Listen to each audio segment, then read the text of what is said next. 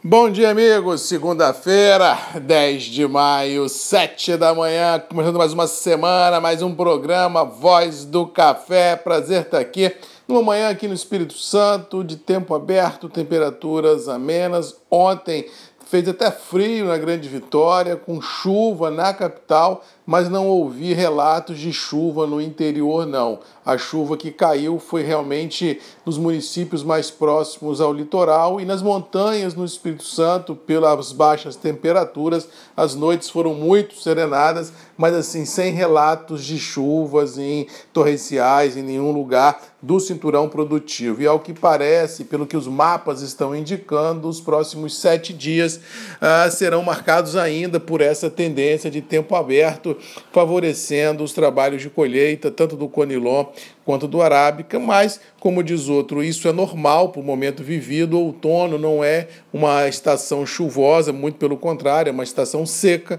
e isso ah, ajuda, pelo menos na qualidade do café colhido, a não fermentar esses cafés nos terreiros, ou seja, chuva na hora de colheita não é um sinal muito agradável para o setor produtivo. Chuva tem que ser na primavera, no verão, espaçadamente durante assim o ano todo, mas especificamente no momento momento de colheita, chuva não é um bom sinal e graças a Deus, pelo menos por enquanto, nesse curtíssimo espaço de tempo, não há previsão de chuva no cinturão produtivo ah, do café. Com relação aos mercados, ao que parece, teremos uma semana ainda bastante firme com relação às volatilidades internacionais. O dólar continua com um viés de baixa, consolidando o atual intervalo mercadológico. Ah, lá fora, Nova York e Londres também consolidando consolidando o atual intervalo acima dos 150 centes por libra, mercado indicando compra ainda por parte de fundos internacionais e isso deve deixar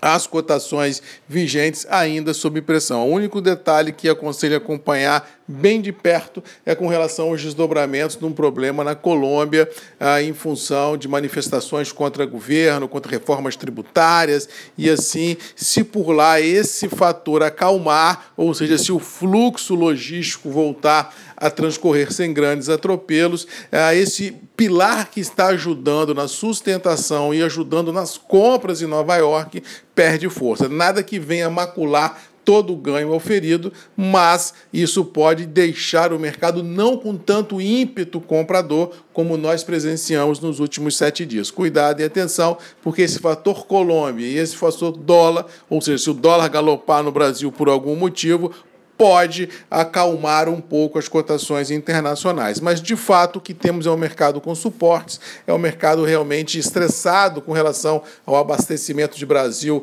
ah, neste ano cafeeiro, já que vamos colher uma safra muito aquém das necessidades, e isso, acredito eu, que independente de qualquer outro fator, deve deixar as cotações vigentes ainda com pegada compradora. Preços internos do café devem começar a semana nos níveis que nós vislumbramos na semana passada, ou seja, preços firmes, mas não com tanto arroubo assim de grandes volatilidades se a gente analisar os preços em reais. Por quê? Como eu sempre digo aqui, a formação dos preços no Brasil, ela é uma conjugação de dólar bolsa e demanda, ou seja, se nós tivéssemos tido em passado recente todo esse movimento presenciado em Nova York e Londres e aliado a isso uma, uma, um fortalecimento do câmbio, aí sim os preços internos do café a gente poderia afirmar que iria galopar a céus mais altos. Mas com essa derrocada do dólar vindo para 5,20 e esse rompante de Nova York positivo, o que deixa claro aos operadores é que os preços internos em reais ficam muito firmes, mas sem chance de correção em reais, porque a correção só teria de fato e de direito se houvesse a conjugação de bolsa e dólar puxando, o que nós não temos no curto prazo, mas que o mercado é firme, isso é notório. Eu aconselho aqueles produtores que podem, aqueles produtores que têm margem, aqueles produtores que não têm problema com relação à questão climática, de aproveitar esses ganchos de alta que o mercado vem dando e travar travar alguma coisa no presente, no futurão, principalmente no Arábica, onde nós temos visto negócio